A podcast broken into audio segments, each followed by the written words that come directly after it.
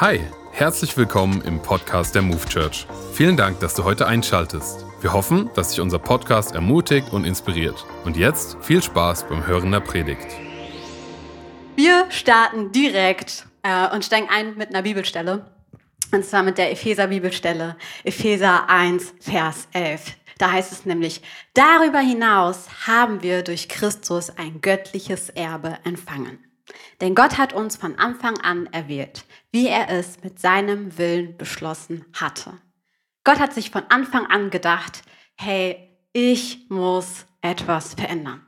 Und er hat die gesamte Menschheitsgeschichte damit verändert, indem er Jesus hier auf die Erde geschickt hat.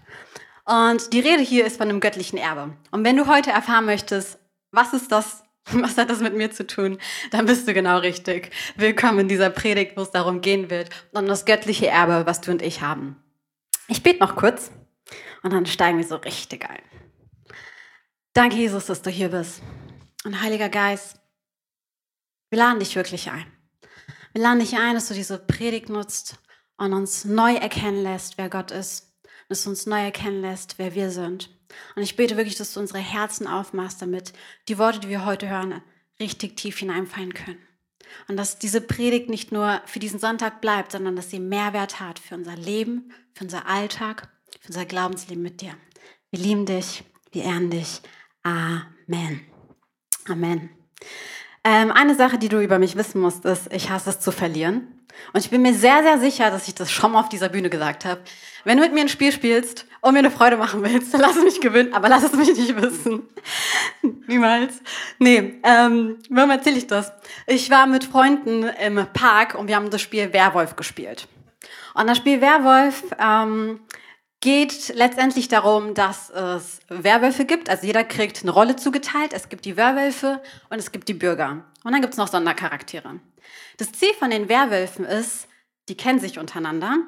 Und das Ziel der Werwölfe ist, jeden einzelnen Bürger aus dem Spiel Runde für Runde zu eliminieren, sodass sie am Ende übrig bleiben und gewinnen. Die Bürger wissen nicht, wer die Werwölfe sind. Sie wissen also nicht, wem sie trauen können und wem sie trauen können. Das heißt, ihre Aufgabe ist es, geschickt zu beobachten und im Laufe des Spieles herauszufinden, wer die Werwölfe sind, damit sie Runde für Runde jemanden rauswählen können, ohne zu wissen, ob sie richtig oder falsch die Person rausgekickt haben. Wir haben dieses Spiel gespielt, weil ich es ja hasse zu verlieren und ich an dem Tag Werwolf war, wusste ich, okay, ich bin in der Zwickmühle. Lange Rede, kurzer Sinn. Ich habe meinen eigenen Werwolf, meine eigene Partnerin aus diesem Spiel rausgekickt, was nicht Ziel vom Spiel ist, weil ich muss eigentlich die Bürger eliminieren. Aber ich habe meinen eigenen Werwolf rausgekickt, damit der Verdacht nicht auf mich kommt, damit ich dieses Spiel gewinnen kann. Was total sinnlos ist. Und das Großartige an diesem Spiel ist, wenn alle Runden vorbei sind, wenn die Gewinner feststehen, ob Gruppe Werwölfe oder Gruppe Bürger gewonnen haben, passiert Folgendes. Es ist ein bisschen so wie bei so einem Fußballspiel. Alle Leute sitzen zusammen und analysieren das gesamte Spiel, was gerade eben passiert ist, und nehmen es komplett auseinander bis ins kleinste Detail. Und dann wird besprochen, warum diese Person jenes getan hat und wie konnte jemand die Person sein und warum hast du mein Trau Vertrauen missbraucht und plötzlich geht es in so eine Freundschaftsebene, von der keiner begreift, warum, weil es ist ja nur ein Spiel und in dem Spiel musst du auch taktisch nicht die Wahrheit sagen, damit du nicht rausgewählt wirst.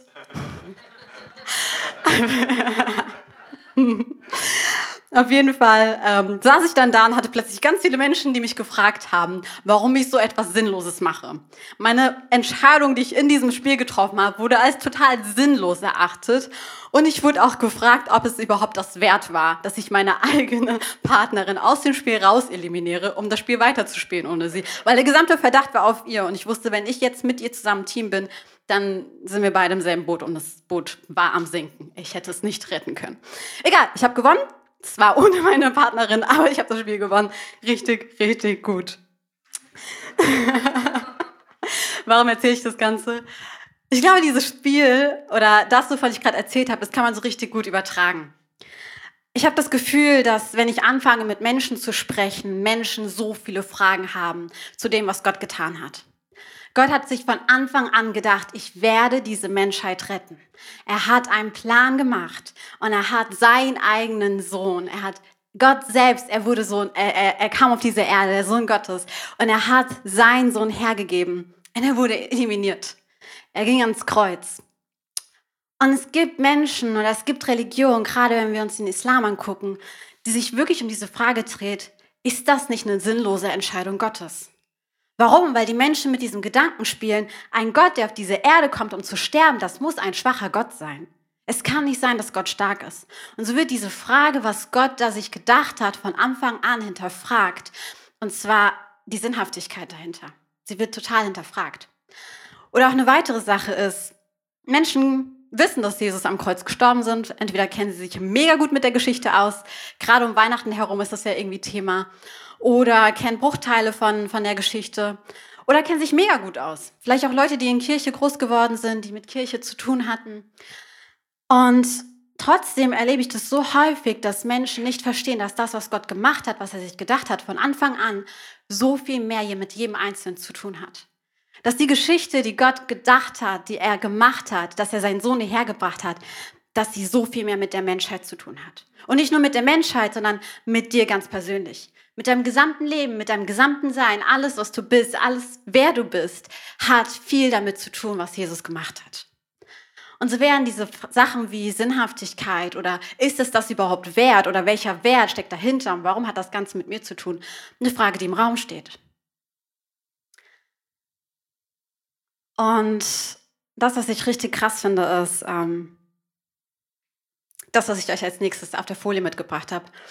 Im Grunde genommen hat das, was Jesus am Kreuz getan hat, nur mit uns zu tun. Und ich habe dir das einfach mal ganz ja, ganz kurz zusammengefasst, es gibt so viel mehr an Bibelstellen, die wir hier hätten draufpacken können, dann würden wir noch bis morgen hier sitzen. Aber so ein bisschen zusammengefasst. Erstens, Jesus wurde zur Sünde, um uns gerecht zu machen. Jesus wurde arm, um uns reich zu machen. Und Jesus wurde ein Fluch, damit wir Segen erleben dürfen, damit wir zum Segen sind, damit wir zum Segen gemacht werden. Ich weiß nicht, was du siehst, wenn du das liest, aber ich sehe, dass da ein Komma ist und dass das, was vor dem Komma steht, das ist, was Jesus getan hat und das, was nach dem Komma steht, das ist, was es mit uns zu tun hat. Das ist so eine extreme Verbindung. All das, was Jesus am Kreuz getan hat, es hat eine Verknüpfung mit der Menschheit. Es hat eine Verknüpfung mit dir und mir. Es hat so viel mit uns Menschen zu tun. Das, was Jesus am Kreuz getan hat, ist unmittelbar verbunden damit, wer wir Menschen sind. Was das mit uns Menschen zu tun hat, da steigen wir nochmal tiefer ein. Aber ich glaube, genau das ist das Geheimnis, was Menschen manchmal nicht erkennen. Und das, was passiert, wenn wir eine persönliche Begegnung mit Gott haben, ist, dass wir erleben, wie das, was Jesus getan hat, unmittelbar unser Leben verändert, unsere Realität verändert und uns näher an Gottes Herz führt und wir das Geheimnis erkennen können, was Jesus bereits schon offengelegt hat am Kreuz. Und zwar, dass Gott selbst sich gedacht hat, ich werde diese Menschheit retten ich werde diese Menschheit retten, weil sie mir so wichtig ist. Und das hat unmittelbar mit dir und mir zu tun. In Epheser 1, 13 ist die Rede davon, was das Ganze mit uns zu tun hat. Und zwar steht da geschrieben, auch ihr gehört jetzt zu Christus. Hey, wenn wir diese rettende Botschaft annehmen, das, was sowieso ohnehin schon mit uns zu tun hat, dann passiert Folgendes, und zwar, wir gehören zu Christus. Ihr habt die Botschaft der Wahrheit gehört, das Evangelium, also das, was Jesus am Kreuz getan hat, das euch Rettung bringt. Und weil ihr diese Botschaft im Glauben angenommen habt, hat Gott euch, wie er es versprochen hat, durch Christus den Heiligen Geist gegeben. Hey, durch diese Botschaft, die wir angenommen haben, hat Gott uns beschenkt mit dem Heiligen Geist, den er uns bereits versprochen hatte. Und damit hat er euch ein Siegel aufgedrückt, die Bestätigung dafür, dass auch ihr jetzt sein Eigentum seid. Diese rettende Botschaft, sie sorgt dafür, dass wir zu Kinder Gottes werden. Und nicht nur das, wir sind beschenkt mit dem Heiligen Geist. Gott dachte sich, ich will nicht nur irgendwo im Himmel herumwabern. Ich weiß nicht, warum ich mir das vorstelle, dass Gott da so im Himmel rumschwebt. Aber das, was er gesagt hat, ist, ich möchte in euch leben. Ich liebe euch so sehr, dass ich einen Rettungsplan gemacht habe, der unmittelbar mit euch zu tun hat. Und ich fange an, in euch zu leben, in euch zu wohnen, durch den Heiligen Geist, durch das, was, was Christus gemacht hat. Und das wurde uns versprochen und das hat er eingehalten. Das ist unsere Realität, das ist das, was Gott getan hat. Durch das, was am Kreuz passiert ist, lebt Gott endlich in uns Menschen. Wenn wir Ja zu ihm sagen, wenn wir ihn annehmen, wenn wir die rettende Botschaft annehmen. Und die Rede davon ist, dass wir sein Eigentum sind. Ich weiß nicht, ob das in dir was Positives auslöst oder was Negatives. Vielleicht denkst du dir, oh, ich bin so freiheitsliebend. Eigentum, das hört sich so einschränkend an. Eigentum, das hört sich nach Autorität an, das hört sich an nach jemandem, der mir was sagen will, dem ich irgendwas recht machen muss. Aber eigentlich meint Gott nichts anderes als, dass er dich so sehr geliebt hat, dass er wollte, dass du seins bist. Er wollte, dass du erlebst, wie er deins ist. Er wollte in einer Beziehung eintreten. Und wenn du jemals verliebt warst und dann in eine Beziehung mit dieser Person gekommen bist, dann kann ich mir vorstellen, dass du dir nicht gedacht hast, boah, ich fühle mich aber eingeschränkt, sondern dass du dachtest, wow, die Person ist mein und ich gehöre der Person und wir haben uns einander. Und das ist der Gedanke Gottes, dass er sagt, hey, Eigentum, es basiert auf Beziehung. Und ich möchte diese Beziehung, ich möchte diese innige Beziehung und ich möchte erleben, wie Menschen sehen, dass ich in ihnen lebe damit ich Dinge verändern kann, Dinge in Bewegung setzen kann, so wie wir es gehört haben, in den Gebetswochen erleben zu dürfen, dass Gott eingreift, dass wir sehen, wie seine Hände sich bewegen, durch die Worte, die wir sprechen, durch die Gebete, die wir aussprechen. Das ist das, was Gott macht. Das ist das, was er gemacht hat. Und die Rede hiervon ist aber auch, dass wir, ähm, dass wir quasi, ja, eine Bestätigung dessen haben, genau, es geht weiter, eine Bestätigung dessen haben, ähm, dass wir sein sind denn alle, die von Gottes Geist bestimmt werden, also wenn der Heilige Geist in uns lebt, dann lenkt er uns, er leitet uns, er führt uns, er bestimmt unseren Weg, er ist mit uns unterwegs, er ermutigt uns, an Gott dran zu bleiben. Gott lebt in uns und er ermutigt uns selbst. Und dass das passiert, wenn er unser Weg bestimmt ist, dass wir automatisch Kinder Gottes sind. Wir sind nicht nur sein Eigentum, er will nicht nur Beziehung, nein, er setzt einen drauf. Und die Beziehungsebene, die wir zu Gott haben, ist wie ein Vater zu seinen Kindern. Und deshalb verhaltet euch nicht wie ängstliche Sklaven. Wir sind doch Gottes Kinder geworden und dürfen ihn aber Vater rufen. Hey, wie genial ist das? Denn der Geist Gottes selbst bestätigt uns tief im Herzen, dass wir Gottes Kinder sind. Und das als Kinder sind wir auch Miterben in seinem Reichtum. Hey, wenn wir seine Kinder sind, dann sind wir Miterben an seinem Reichtum. Und hier ist auch das Thema wieder Erbe. Denn alles, was Gott seinem Sohn Christus gibt, gehört auch uns. Ich weiß nicht, ob du jemals eine Predigt gehört hast darüber, dass du ein Erbe hast. Ich habe noch nie, ähm, ich glaube, ich habe die letzten fünf Jahre keine richtigen Predigten darüber gehört. Aber ich habe es geliebt, mich mit dem Thema zu beschäftigen, was das genau bedeutet und in die Tiefe hineinzugehen und zu sehen, was Gott eigentlich damit sagt. Und das, was hier drin steht, das ist so das Hauptwort Miterbe an seinem Reichtum, an all dem, was Gott gehört, all das, was Gott Jesus gegeben hat. Es gehört auch uns. Es gehört dir und mir.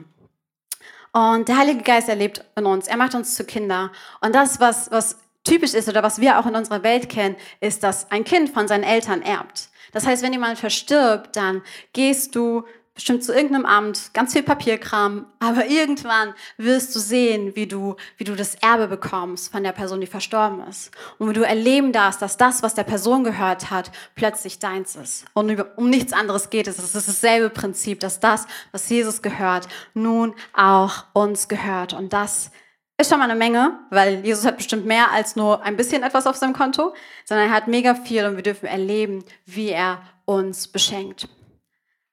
Wisst ihr, wenn wir uns so die Evangelien angucken, das heißt die Bücher Matthäus, Markus, Lukas und Johannes, gibt es eine extreme Überbetonung über das Thema Reich Gottes. Über Reich Gottes, über seine Herrschaft. Und das, was hier einfach erklärt wird, ist, dass wir Miterbe an seinem Reichtum sind. Wir sind Miterbe an dem Reich Gottes. Was genau bedeutet das? Wenn wir uns angucken, was Jesus gepredigt hat, seine berühmteste Predigt, die Bergpredigt, dann geht es immer um das Reich Gottes. Er erklärt die Prinzipien, er erklärt, warum er hierher gekommen ist und er sagt wortwörtlich immer wieder, das Reich Gottes, es ist nah. Das Reich Gottes ist nicht weit weg, es ist nah. Es ist mitten unter uns. Und das, was Jesus macht, ist zu erklären, wie dieses Reich Gottes funktioniert, was für Prinzipien dort sind und es ist eine extreme Überbetonung im Neuen Testament darüber, wie Gott eigentlich tickt, wie seine Welt funktioniert und wie das Ganze aussieht. Und du musst dir vorstellen, das Reich Gottes, es ist kein Ort. Es ist nicht geknüpft oder verbunden an einem geografischen Punkt. Und das ist das, was Jesus anfängt zu erzählen. Das Reich Gottes, es ist etwas, was in unserem Herzen passiert. Weil Gott in uns lebt und Gott in uns wohnt, dürfen wir erleben, wie sein Reich, da wo wir sind, da wo wir unterwegs sind, sich ausbreitet. Wo dass seine Prinzipien in unserem Leben in Kraft treten. Dass das, was er denkt und was sich wünscht, real wird und sichtbar wird in unserem Leben. Dass das, was der Heilige Geist in uns spricht, plötzlich Wirkung hat in unserem Leben. Und so ist das Reich Gottes nicht irgendwie ein Ort, wenn wir alle zusammenkommen, sondern das Reich Gottes ist vor allem in dir drin. Und da, wenn wir zusammenkommen, weil Gott unter uns, in uns ist, passiert einfach Kraftvolles. Und auch da, wo du allein unterwegs bist, passieren genau aus diesem Grund Kraftvolles. Wenn du also der Lüge glaubst, irgendwie passiert bei mir im Alltag nichts, dann lass mich dir eine Sache sagen, das stimmt nicht. Weil das, was Gott gemacht hat in dir, ist, dass du Reich Gottes erleben darfst. Unsere Herzen werden transformiert. Wir erleben, wie der Heilige Geist Wirkung zeigt in unserem Leben. Und wir dürfen erleben, dass Reich Gottes das ist, was wir erben dürfen. Und es gibt viele Königreiche. Wenn du dich mit Geschichte auskennst, dann weißt du, was all die Jahre hier auf der Welt los war. Und so ähnlich ist das Reich Gottes. Nur mit dem Punkt, dass er ein guter König ist, dass er nur Gutes für uns im Sinn hat und dass sein Reich darauf basiert, dass Friede, Gerechtigkeit und Liebe herrschen. Und mein Lehrer hat mal ein richtig gutes Beispiel gemacht. Stell mal vor, hier ist so eine imaginäre Mauer. Es gibt also die Seite hier und es gibt die Seite neben der Mauer. Und hier ist so eine imaginäre Mauer. Und es sind zwei Reiche, die nebeneinander sind. Und das, was, was Gott gemacht hat, ist, dass er es möglich gemacht hat, dass wir in sein Reich hineinkommen dürfen. Auf der Seite herrscht eine ganz andere Herrschaft. Und zwar der Feind. Die Bibel spricht vom Teufel. Die Bibel spricht davon, dass der Teufel der Fürst ist auf dieser Erde und dass ihm quasi, ja, dass einfach Dinge passieren in dieser Welt, weil er einfach regiert. Er ist aber nicht der endgültige König und der Feind ist bereits besiegt. Aber es gibt die Realität, dass es ein Reich gibt oder dass es eine Herrschaft gibt, in der er hier regiert. Und wenn du auf dieser Seite bist, dann ist das, was du erlebst, dass du ein Sklave der Sünde bist. Weil das, was hier regiert, ist die Sünde und es ist der Tod. Und deswegen spricht die Bibel immer so oft davon, dass wir nicht mehr Sklaven der Sünde sind. Hey, irgendwann standen wir mal auf dieser Seite, ja? Hier war eine Mauer und wir standen auf dieser Seite. Ob du es willst oder nicht, ist gar nicht der, der Punkt, warum du auf dieser Seite stehst. Aber es war die Realität der Menschheit. Es war deine Realität und es war meine Realität. Die Herrschaft, unter der wir standen, war Sklave der Sünde zu sein. Wir waren gefangen auf dieser Seite und das Reich, was regiert hat, war nicht das, was Gott wollte. Und das, was Jesus gemacht hat, ist anzufangen, über das Reich Gottes zu reden. Über die Prinzipien, die dort herrschen über diese Liebe, über diese Gerechtigkeit. Und er hat einen Weg frei gemacht. Und deswegen spricht die Bibel immer wieder, wir sind keine Sklaven mehr. Hey, und das lesen wir hier in dieser Bibelstelle, dass wir, nein, wieder zurück. Genau, und das lesen wir in dieser Bibelstelle, die ich gerade eben gelesen habe. Verhaltet euch nicht wie ängstliche Sklaven. Hey, wir sind keine Sklaven der Sünden, wir sind Kinder Gottes. Diese imaginäre Mauer Sie existiert, weil sie zwei verschiedene Reiche trennt. Und das Reich, in dem wir nun existieren und leben und das, was wir erben dürfen, das, was jetzt unsere Realität ist, wovon wir Teil sind, ist das Reich, in dem Gott sagt, ihr seid jetzt meine Kinder. Das ist der Grund, warum du erben kannst. Als Sklave kannst du nichts erben. So war es auch damals. Im, äh, in den römischen ähm, Provinzen war es einfach so, dass Sklaven nicht erben konnten. Aber wenn du ein Kind warst, wenn du einen Vater hattest, dann konntest du erben dann konntest du erben. Und das, was passiert ist, ist, dass Jesus angefangen hat zu sprechen über das Reich Gottes, von dem er wusste, ich werde es aufbauen und ich werde es zur Realität machen für jeden Einzelnen, der Ja sagt zu mir. Und ich habe eine rettende Botschaft vorbereitet und ich werde noch ans Kreuz gehen. Aber ich fange jetzt an, über das Reich Gottes zu sprechen.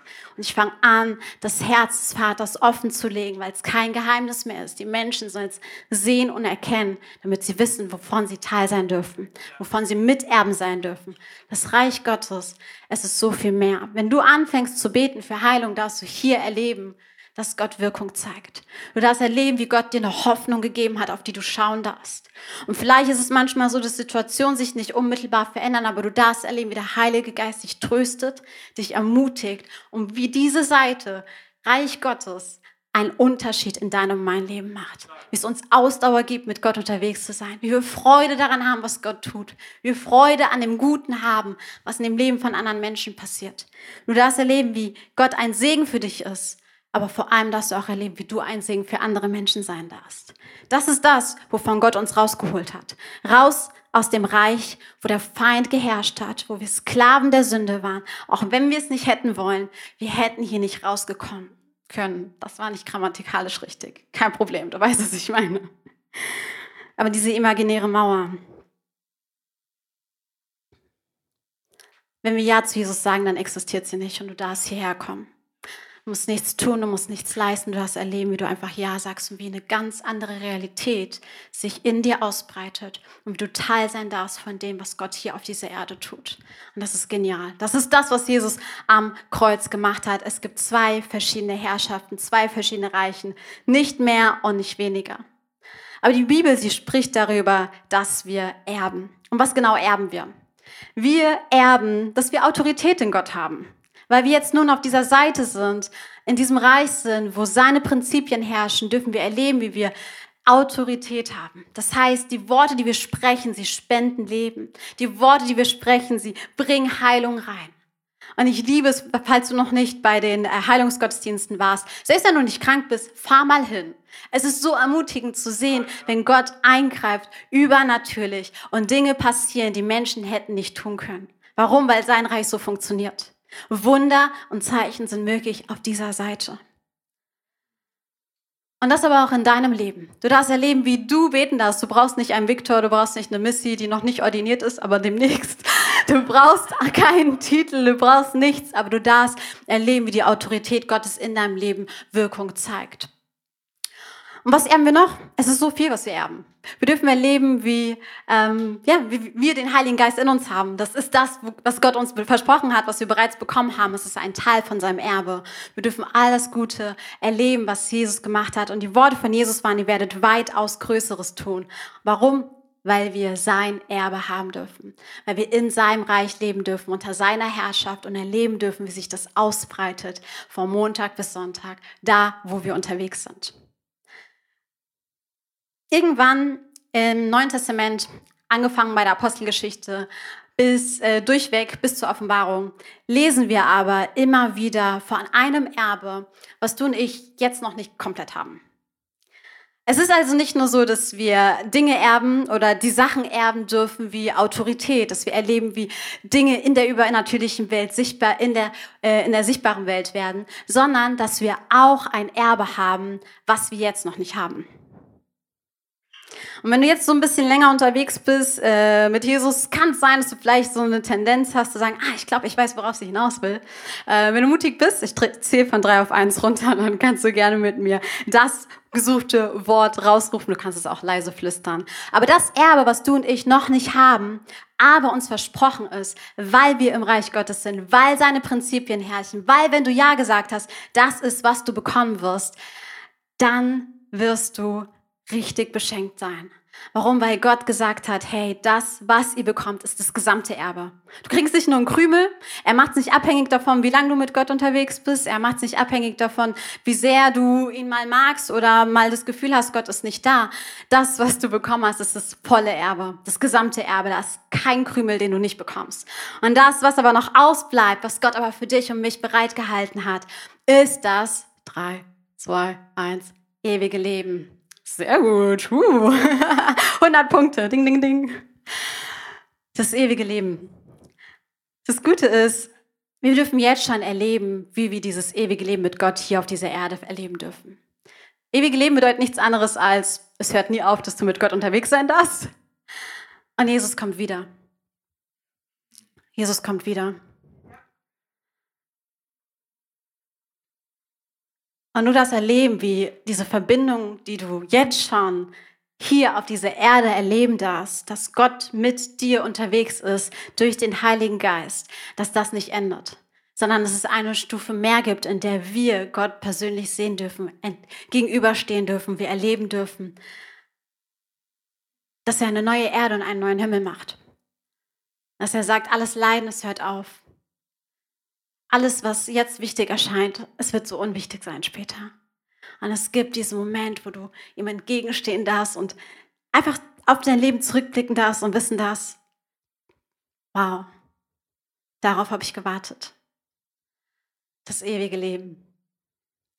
Und das betont das Neue Testament so, so häufig, das ewige Leben, was wir in Gott haben dürfen. Ich weiß nicht, ob dir das bewusst ist, aber du bist nicht gemacht für diese Welt. Gott hat sich einen Plan gedacht, und zwar, dass du ewig verbunden mit ihm bist. Und all das, was wir draußen sehen, all das Schlechte, was wir draußen sehen, das ist nicht der Wunsch Gottes für dein Leben. Das ist nicht der Wunsch Gottes für die gesamte Schöpfung. Er liebt es, mit uns verbunden zu sein. Und wenn du Leid erlebst, dann zerbricht es sein Herz. Wenn du durch schmerzhafte Dinge gehst, dann blutet sein Herz dafür. Aber er hat eine Welt sich gedacht, in der kein Leid herrscht, in der keine Trennung von ihm herrscht und wo du in seiner Gegenwart 24-7 sein darfst, wo dir so viel Schönes vorbereiten will. Ich finde es so genial, dass Jesus sagt, ich gehe, um euch eine Stätte vorzubereiten. Herr Jesus ist am Arbeiten da oben. Und du darfst sehen und erleben, was genau er da oben Schönes vollbracht hat. Und du darfst erleben, wie du deinem Gott, deinem Schöpfer, der, der dich kennt, der dich kreiert hat, dir begegnet für das, wofür du eigentlich gemacht worden bist. Und zwar für ein ewiges Leben mit ihm. Verbunden mit ihm. Ich weiß noch, dass in unserem Studiengang die Frage gestellt worden ist, wer freut sich denn darüber, dass Jesus wieder, wiederkommt? Oder würdet ihr euch freuen, wenn Jesus jetzt wiederkommt? Ähm, ich sag mal so, die frommen Leute haben sich gefreut. die noch frommeren haben gesagt, nee, es gibt noch so viel hier auf dieser Erde zu tun. Ich kenne noch so viele, die Jesus nicht kennen. Ich brauche noch ein bisschen Zeit. Aber um ehrlich zu sein, war die Grundstimmung so ein bisschen anders. Es gab ein paar Leute, die gesagt haben, ich würde eigentlich gerne noch heiraten. Ich habe noch einen Kinderwunsch. Eigentlich mag ich das Leben mit Gott hier auf der Erde. Und ich fand es cool, dass der Lehrer die Frage gestellt hat, weil wir kurz überlegt haben, wollen wir eigentlich, dass Jesus jetzt wieder kommt? Was löst eigentlich diese Thematik in unserem Herzen aus? Und ich glaube, das, was an diesem Tag passiert ist, in dieser Unterrichtsstunde ist, dass wir die Mehrheit sich gedacht hat, das ewige Leben, das, das ist gut, aber irgendwie ist die Freude dafür gar nicht so hoch. Irgendwie ist diese Vorfreude nicht so groß dafür. Aber nach diesem Unterricht sind wir rausgegangen und wir waren alle total bewegt und berührt, weil wir in diesen 60 Minuten begriffen haben, dass Gott sich etwas gedacht hat, wonach sich unser Herz sehnt. Und vielleicht fühlen wir es jetzt in diesem Moment noch nicht, aber das ist eine Sehnsucht in uns, die sich manchmal an Dingen äußert oder sich zeigt oder an die Oberfläche kommt.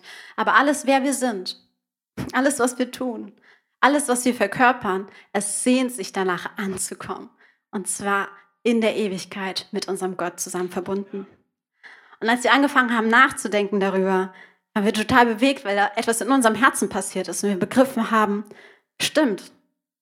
Und bei einigen sind einige Prozesse losgegangen, weil sie sich gefragt haben, hm, irgendwie zeigt es mir, was für eine Beziehung ich zu Gott stehe, weil ich freue mich gar nicht darauf. Ich stelle mir das langweilig vor, im Himmel zu sein, 24 Stunden und Lobpreis zu haben. Vielleicht fühlt sich jemand hier angesprochen. Aber der Grund, warum ich das anspreche, ist nicht, damit du ein schlechtes Gewissen hast, sondern um dir bewusst zu machen, dass du vielleicht ein Bild hast von dem ewigen Leben, was gar nicht korrekt ist. Alles in uns sehnt sich nach diesem Ort. Alles in uns sehnt sich nach diesem Ort. Und vielleicht spürst du es gerade total oder spürst es nicht, aber lass mich dir eine Sache, alles in uns sehnt sich nach diesem Ort. Wir sind gemacht und geschaffen für die Ewigkeit mit Gott verbunden. Und die Welt, in der wir leben, sie ist wie eine Durchreise. Und wir dürfen es genießen, wie Himmel auf Erden jetzt schon ist wie wir jetzt schon die Ewigkeit mit Gott jetzt beginnen dürfen, sobald wir mit ihm unterwegs sind. Aber sie wird nicht enden. Und der Ort, wenn du vor deinem Gott stehst, ist alles andere als langweilig. Das ist der Moment, wo du ausatmen kannst und weißt, ich bin angekommen. Ich bin angekommen. Das ist richtig gut. Ich muss zugeben, ich war ein bisschen böse. Ich habe das Kleingedruckte weggelassen. Ich habe euch nur Römer 8, 14 bis 17 gebracht ähm, nur 17a, aber es gibt noch eine weitere Stelle, die ähm, folgt. Vers 17 komplett.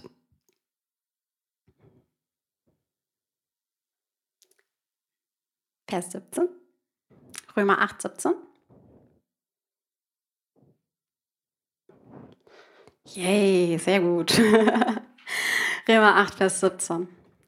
Und als seine Kinder sind wir auch Miterben an seinem Reich, denn alles, was Gott seinem Sohn Christus gibt, gehört auch uns. Den Teil haben wir gelesen. Jetzt kommen wir zu dem Teil, den ich weggelassen habe, was ein bisschen böse ist. Aber wir gehen gemeinsam da rein.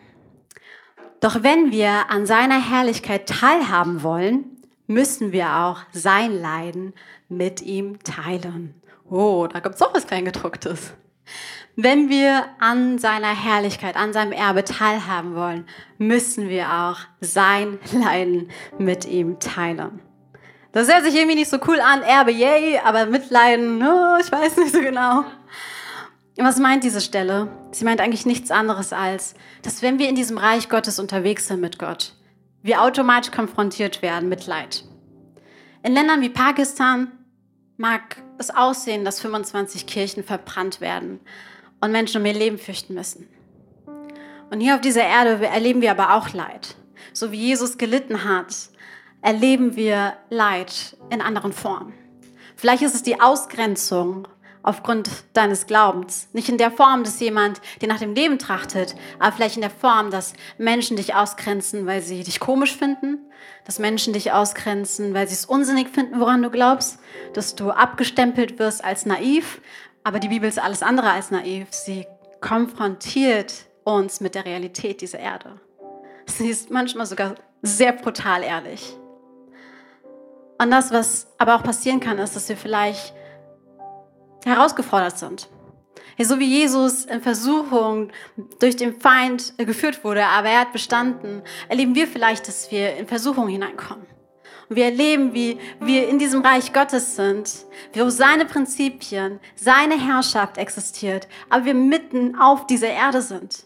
Und es fühlt sich manchmal wie Leiden an. Es sind die Herausforderungen, durch die wir durchgehen, während wir mit Gott unterwegs sind. Das ist das, was wir auch gemeinsam teilen. Und das ist nichts, was wir uns aussuchen. Das gehört dazu, wenn wir im Reich Gottes unterwegs sind. Wenn Gott mit uns unterwegs ist, wenn der Heilige Geist in uns lebt, dann erleben wir Leiden. Vielleicht hört sich das Wort Leiden für dich zu extrem an, aber wir werden konfrontiert mit der Realität dieser Erde und konfrontiert mit dem Reich Gottes, was in uns ist, was um uns ist, weil Gott mit uns ist. Manchmal gibt es diese Momente, wo man sich die Frage stellt, wo bist du? Wo bist du Gott? Ich glaube, das ist der Moment, wo sichtbar wird, dass das Reich Gottes konfrontiert wird mit unserer Realität auf dieser Erde. Die Frage danach, Gott, wo bist du? Und vielleicht stellst du diese Frage eher mit einem Flüstern in deinem Kopf. Oder du schreist diese Frage in deinem Kopf. Gott, wo bist du? Vielleicht gibt es Situationen, wo du die Frage mal beiseite schiebst und einfach den Alltag versuchst zu meistern, um nicht konfrontiert zu werden mit dem Reich Gottes, das in dir lebt und der Realität, die um dich herum ist. Aber manchmal taucht diese Frage immer wieder auf. Wo bist du, Gott? Was ist das hier? Ich gucke meine Umstände an und wo befindest du dich? Ich habe mir diese Frage mal angeguckt, weil ich sie auch schon häufiger gestellt habe. Und mir ist aufgefallen, dass diese Frage eigentlich gar keine örtliche Antwort möchte. Es geht gar nicht darum, dass jemand sagt, hier ist, hier bin ich. Diese Frage, sie geht so viel tiefer. Oberflächlich betrachtet fragen wir, wo bist du, aber in Wirklichkeit fragen wir, und das ist die nächste Folie, wir fragen uns, ist es wahr, dass du der Gott bist, der du vorgibst zu sein? Aus der Frage, wo bist du Gott, ist eine viel, viel tiefere Frage entstanden, und zwar, ist es wahr, dass du der Gott bist, von dem du vorgibst, dieser Gott zu sein? Bist du wirklich dieser Gott, von dem du sprichst? Ist das Reich Gottes, was in uns existiert, was um uns herum herrscht? Ist das das, was wir in dieser Realität erleben? Und wenn wir konfrontiert werden mit der Realität dieser Erde, aber wir erleben, dass Reich Gottes in uns ist, dann gibt es manchmal diesen Clash, wo wir diese Frage haben, wo bist du Gott? Obwohl wir in Wirklichkeit fragen, bist du wirklich der, von der du vorgibst zu sein? Und das ist eine Identitätsfrage. Weil in dem Moment, wo du dir diese Frage stellst, aufgrund von Umständen, von Situationen, von was auch immer, fragst du dich selber nach der Identität Gottes. Du fragst Gott selbst, wer er ist. das, was Jesus am Kreuz getan hat, das habe ich gerade eben gesagt, es ist so verbunden mit dem, wer du und ich sind. Es ist verknüpft mit der Menschheitsgeschichte, aber es ist auch verknüpft mit deiner persönlichen Geschichte. Und der Moment, wo wir Ja zu Gott sagen und erleben, dass wir Gott diese Frage stellen, wer bist du, ist der Moment, wo er hineinkommen kann. Ich würde sagen, die Frage, wo bist du Gott, beziehungsweise bist du wirklich der, der du vorgibst zu sein, weil ich singe davon sonntags, ich höre davon, ich erzähle anderen Menschen von den Geschichten, die du in meinem Leben getan hast. Aber ich stelle mir jetzt gerade in diesem Moment diese Frage, ist der Moment, wo du konfrontiert wirst. Und ich liebe es, diese Frage mir zu stellen. Ich liebe es, mir selber die Frage zu stellen, wo bist du? Weil sie mich immer dazu führt, plötzlich innezuhalten und zu merken, okay Gott, ich brauche eine Begegnung von dir. Ich muss sehen, erleben, wie du zu mir sprichst, wie der Heilige Geist in mir zu meinem eigenen Geist spricht und mich ermutigt und mir zuspricht, dass Gott der ist, von dem er sagt, der ist. Und genau das liebe ich daran, dass wenn wir anfangen, uns die Frage zu stellen, in dieser Realität, in der wir leben, auf dieser Erde, mit dem Reich Gottes, was in uns ist, und seine eigenen Prinzipien in Realität hineinbringt, wir konfrontiert werden, uns eine Begegnungsstätte passiert. Es ist ein Begegnungsort mit dieser Frage, in der wir Gott begegnen dürfen, damit er sich zeigen kann, er neu bestätigen kann, er uns neu erinnern kann an seinen Worten, die er bereits gesprochen hat, uns neu daran erinnern kann, wer er wirklich ist, damit wir in seiner Antwort sehen, wer wir sind. Warum? Weil das, was Gott getan hat, immer in Verbindung mit uns Menschen steht. Angefangen beim Kreuz bis heute. Die Antwort, die dir Gott gibt, sie hat so viel damit zu tun, wer du bist was als nächstes folgt. Wenn Gott sagt, nein, ich bin nicht der, der ich vorgegeben habe zu sein, dann wird das automatisch deine Welt verändern. Es wird automatisch alles verändern, was du vorher geglaubt hast. Und es wird komplett verändern, wie du weitergehst mit Gott. Aber Gott, er schafft es immer wieder, uns zu begegnen. Er ist derjenige, der uns zuerst geliebt hat, der diese Menschheit auf dem Schirm hatte, der uns begegnet und derjenige, der mit dieser Frage besser umgehen kann als jeder andere. Und er liebt es zu zeigen, wer er ist, um uns zu zeigen, wer wir in ihm sind. Er liebt es, uns zu zeigen, wer er ist, damit wir sehen, wer wir in ihm sind. Und wenn du diese Frage hast, dann lass dich drauf ein. Aber wissest du nicht nach einem Ort fragst, dass du nicht fragst, wo Gott ist, sondern dass du fragst, wer er ist. Und nimm dir die Zeit, geh in eine Stille, mach einen Spaziergang, setz dich hin und lass dich darauf ein, dass Gott dir antworten darf in seiner Stille und dich neu daran erinnern darf, wer er ist. Und du neu entdecken darfst, wer du in ihm bist. Ich liebe die Psalmen. Es gibt nämlich so ein Schemata in dem Psalm. Und die Leute fangen an zu, zu beten, sie fangen an plötzlich zu sprechen zu Gott und sie fangen an mit Fragen wie, wo bist du Gott? Ich sehe um mich herum meine Umstände, ich sehe die Feinde, ich habe das Gefühl, du bist nicht da, wo bist du? Ich schreie zu dir. Und dann passiert etwas. Der Psalm verändert sich und er wird positiv und die Leute fangen an, Gott zuzurufen, ihn zu jubeln, seinen Namen groß zu machen, ihn zu ehren für all das, was er in der Vergangenheit getan hat. Sie fangen an, Glauben zu haben und ich liebe es, die Psalm zu lesen, weil dieses Schemata ist das, was du erleben wirst, wenn du anfängst, dich auf diese Frage einzulassen. Und sie wird dich in eine Tiefe hineinführen darüber, wer Gott ist. Sie wird dich in eine Tiefe hineinführen, was er für dich bereithält. Sie wird dich näher an Gottes Herz bringen. Weil sein Reich unsere Realität ist, inmitten auf dieser Erde. Das ist, wie er redet. Wenn du dich fragst, wie kann ich das praktisch machen? Du kannst, wie gesagt, einfach die Stille aufsuchen und Gott fragen, okay, was ist los? Ich weiß nicht, was los ist, aber ich brauche eine Antwort auf meine Frage, wer du bist. Und du kannst anfangen, hinzuhören, was er sagt. Fang an, die Bibel zu lesen und er erklärt sich darin, wer er ist. Fang an, zu unterstreichen, was das genau mit dir zu tun hat. Wir haben Kurse wie Gottes Stimme hören, die du auch jetzt im neuen Semester machen kannst, wenn du wissen willst, wie du seine Stimme hören kannst. Er redet Manchmal durch Bilder, durch Eindrücke, durch Gedanken, vielleicht Ereignisse, aber er redet auf eine Art und Weise, die du verstehst. Und das, was er spricht, es soll dich ermutigen und wird dich an ihn näher führen. Wenn das Gegenteil passiert, schmeiß die Stimme weg. Die kommt auf jeden Fall nicht aus dem Reich Gottes, sondern von dieser Seite. Aber das, was Gott spricht, das wird dich ermutigen und es wird dich immer daran erinnern, wer er ist. Lass uns die letzte Bibelstelle lesen.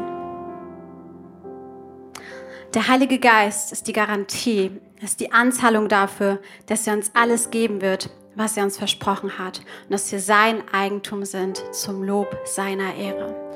Wenn du dir die Frage vielleicht irgendwann stellen solltest, wo bist du Gott? Und dann konfrontiert wirst, wer er ist, dann darfst du dich an diese Bibelstelle erinnern. Du hast ein Erbe. Du darfst erleben, dass irgendwann Jesus wiederkommt und du mit ihm vereint bist. Da, wo Leid aufhört, wo diese Welt ihr Ende nimmt, aber du anfangen darfst, in dem zu leben, wofür Gott dich eigentlich gemacht hat. Und vielleicht kannst du das noch nicht sehen, vielleicht kannst du es noch nicht fassen, aber das, was du machen kannst, ist darauf zu schauen, was Gott bereits schon eingehalten hat. Du darfst auf das Erbe schauen, was Jesus dir jetzt schon gegeben hat. Dass du in seiner Autorität beten darfst, dass du in seiner Autorität Dinge aussprechen darfst. Du darfst sehen und erleben, wie der Heilige Geist in dir lebt. Und das ist die Garantie dafür. Es ist eine Anzahlung dafür, dass das, was er bereits getan hat, dass er es zu Ende bringen wird. Es ist die Garantie dafür, dass das, was er begonnen hat, er zu Ende bringen wird. Wenn du dich fragst, Jesus, wann kommst du? Was ist das auf dieser Erde? Dann erinnere dich dran. Der Heilige Geist, er ist eine Garantie dafür, dass Jesus ohnehin sein Versprechen schon gehalten hat. Der Heilige Geist erlebt in uns. Das war ein Versprechen, was er den Jüngern gegeben hat. Und du und ich, wir dürfen erleben, wie das Versprechen sich erfüllt hat. Und das ist unsere Garantie. Dass alles, was Gott gesagt hat über seine Versprechen, dass er die auch einhalten wird. Dass sie unsere Realität sind. Und der Heilige Geist erinnert uns daran, weil er in uns wohnt. Ich weiß nicht, was diese Predigtserie mit dir macht, aber was ich merke ist, dass ich aus einer Frische mit Gott leben will. Ähm, das Gebet, was ich in letzter Zeit spreche, ist, Gott, ich möchte immer wieder vom Neuen erkennen, wer du bist. Ich möchte immer wieder vom Neuen erkennen, wer ich in dir bin. Und ich möchte aus einer Frische zu dir leben, damit ich immer wieder im Alltag sehen darf, das sind nicht Geschichten, die ich vor 15 Jahren erlebt habe, sondern ich erlebe in meinem Hier und Jetzt, wie dein Reich auf dieser Erde existiert. Und ich glaube, nee, ich glaube nicht. Ich weiß, ähm, dass wir jetzt gleich ein Gebet gemeinsam sprechen werden, wo du einfach meine Worte ausleihen darfst und wo wir gemeinsam genau das tun. Und zwar Jesus einzuladen, dass er uns eine Frische schenkt. Dass auf die Frage, wo bist du oder wer genau bist du, wer gibst du zu sein, wer du bist, stimmt das überhaupt, ist da was Wahres dran an deinem Reden, dass du erleben darfst, wie er dir begegnet. Dass nach dieser Predigt, wenn du in deinem Montag drin bist oder auch heute Abend, du einfach erleben darfst, wie Gott dich erfrischt, wie er dir neue Begegnungen schenkt, wie er das verstärkt, was er bereits tut in deinem Leben und du dadurch sehen darfst, dass Gott noch nicht fertig ist, das letzte Erbe, das Leben mit ihm in Ewigkeit, mit einer neuen Erde, mit einem neuen Himmel. Es wartet auf dich. Jesus, er kommt wieder. Und deswegen möchten wir beten. Bevor wir beten, würde ich gerne die Bibelstelle aber noch lesen. Das ist jetzt wirklich die letzte. Denn Gott hat uns, ähm, denn Gott hat für seine Kinder ein unvergessliches Erbe, das, äh, das rein und unversehrt im Himmel für euch aufbewahrt wird. Hey, es wird für uns aufbewahrt, richtig gut. In seiner großen Macht wird er euch durch den Glauben beschützen, bis ihr das ewige Leben empfangt. Es wird am Ende der Zeit für alle sichtbar offen, offengelegt oder offenbart werden. Freut euch deshalb vom Herzen. Vor euch liegt eine große Freude, auch wenn ihr für eine Weile viel erdulden müsst. Hey, in seiner großen Macht beschützt Gott uns durch den Glauben. Er ist derjenige, der uns beschützt. Dass wir erleben dürfen, dass Jesus wiederkommt. Er ist derjenige, der uns beschützt, in diesem Reich ermutigt zu bleiben, uns erfrischen möchte. Er ist derjenige, der uns beschützt durch den Glauben. Er ist derjenige, der sich offenbart, uns zeigt, wer er ist, damit wir sehen, wer wir in ihm sind. Und genau dafür möchten wir beten, dass er uns beschützt und dass er spricht und dass wir aus der Frische heraus mit ihm unterwegs sein dürfen. Lasst uns beten.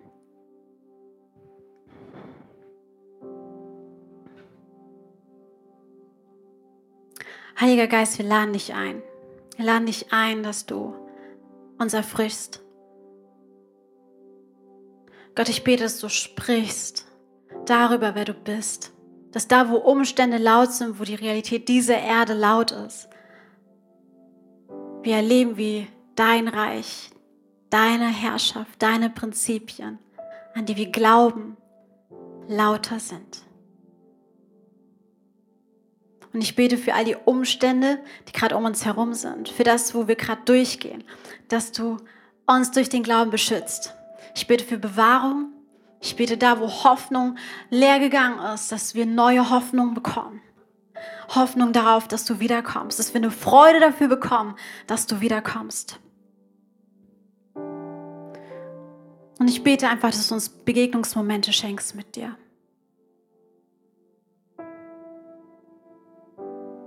In denen du uns in eine Tiefe hineinführst, darüber, wer du bist.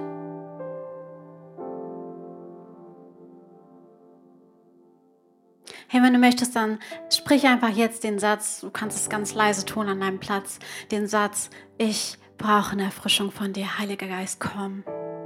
Ich brauche eine Erfrischung von dir, Heiliger Geist, komm. Ich brauche eine Erfrischung von dir, Heiliger Geist, komm.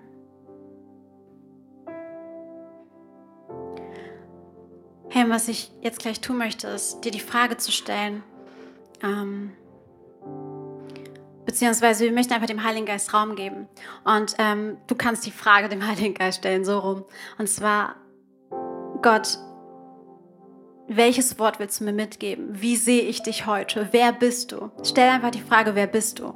Und vielleicht sagt Gott ein Wort oder ein Satz oder gibt dir irgendeine Symbolik, aber dass du einfach heute hören darfst, was er selbst über sich sagt, wer er ist. Heiliger Geist, sprich du, wer ist Gott? Wer ist Gott? Frag den Heiligen Geist, wer bist du Gott? Dass du ein Wort, ein Satz, eine Symbolik bekommst, mit der du heute nach Hause gehen kannst.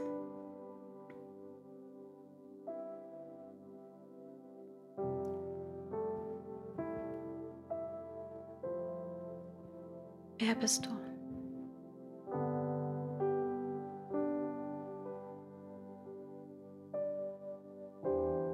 Gott spricht durch Gedanken. Vielleicht hast du gerade den Eindruck, dass da etwas gehighlightet wird, dass Gott etwas hervorhebt und somit sagt, wer er ist. Und das, was er gesprochen hat, es hat so viel mit dir zu tun. Es hat so viel mit dir zu tun. Amen. Danke Gott. Ah, ich habe das Bild von der Oase bekommen. Ich darf erleben, wie Gott meine Ruhe ist. Das ist das, was ich mitgenommen habe aus dieser kurzen Session. Und das kannst du im Alltag tun, da wo du unterwegs bist. Den Heiligen Geist Raum und Platz geben, damit er sprechen darf. Richtig gut. Vielleicht sitzt du hier und sagst, okay, wir haben gehört von der Erbschaft, die ein Kind Gottes bekommen kann und dass Gott Vater ist, aber diese Beziehungsebene, die habe ich nicht mit Gott. Entweder, weil ich vor ihm weggerannt bin und es sich anfühlt, als ob das alles andere ist als, als mein Vater. Oder vielleicht auch, weil du sagst, ich habe noch nie eine bewusste Entscheidung für diesen Gott getroffen. Es ist keine Beziehungsebene, von der ich sprechen kann, von meiner Seite aus. Alles, was es braucht, ist es ein Ja. Wenn du sagst, du triffst heute das erste Mal die Entscheidung, dann braucht es nur ein Ja. Ja, Gott, ich möchte sehen und erleben, wie das, wovon wir heute gesprochen haben, gesungen haben, dass es real ist. Und wenn du Ja sagst, dann nimmst du damit die rettende Botschaft an und dann geht die ganze Predigt von vorne bis hinten für dich. Und wenn du sagst, ich bin vor Gott weggerannt, dann darf ich dir sagen, sobald du ihn angenommen hast, lebt der Heilige Geist in dir. Und du bist ein Kind Gottes. Und das, was sich nicht so anfühlt, muss nicht so bleiben. Du darfst erleben, wie das Reich Gottes, das in dir ist, Ausdruck bekommt, dadurch, dass der Heilige Geist zu dir spricht, dich ermutigt und mit Gott unterwegs sein darf, er Worte für dich hat, er dich erfrischt und du merkst und merkst, dass er so viel für dich bereithält.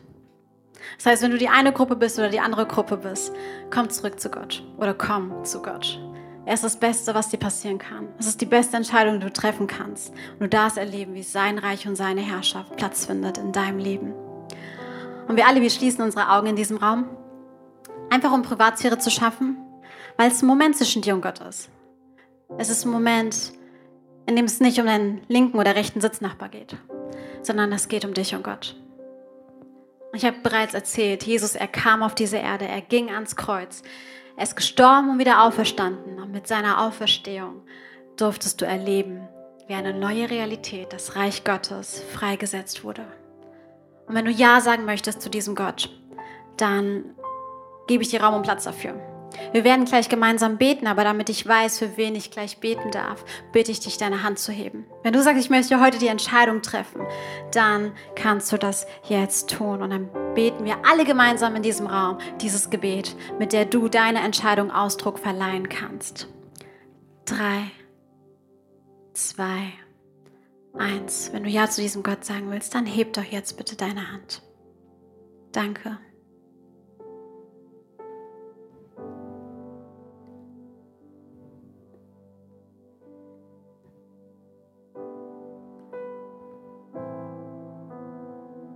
Super. So, ich formuliere das Gebet und wir alle in diesem Raum, wir sprechen das mit, um die Person zu ermutigen, die gerade eben ihre Hand oder seine Hand gehoben hat. Danke, Jesus. Laut und proud. Danke, Jesus, dass du für mich ans Kreuz gegangen bist. Ich glaube, dass du am dritten Tag wieder auferstanden bist und dass du nun zu Rechten Gottes sitzt. Vergib mir meine Schuld und komme mein Leben. Von nun an möchte ich erleben, wie du mich führst und leitest. Ich bete, dass du von nun an mein Gott und ich dein Kind bin. Und alle sagen, Amen. Hey, lass uns mal laut werden für die Person. Danke, dass du dir heute eine unserer Predigten angehört hast. Wenn dich die Botschaft angesprochen hat und du eine persönliche Beziehung mit Gott gestartet hast, sagen wir herzlichen Glückwunsch zur besten Entscheidung deines Lebens. Wir möchten dir die Möglichkeit geben, mit uns in Kontakt zu treten und dir dabei helfen, deine nächsten Schritte in deinem Leben als Christ zu gehen. Melde dich dazu einfach auf der Seite hallo.movechurch.de. Wir freuen uns auf den Kontakt mit dir. Und wenn dir das, was du heute gehört hast, gefallen hat, abonniere doch unseren Kanal oder teile diese Folge mit Freunden und rate unseren Podcast. Noch mehr Content und weitere Informationen zu uns als Move Church bekommst du entweder auf movechurch.de oder unseren Social Media Kanälen. Danke fürs Reinhören und bis demnächst. Vielleicht vor Ort in einem unserer Gottesdienste oder wieder hier im Podcast.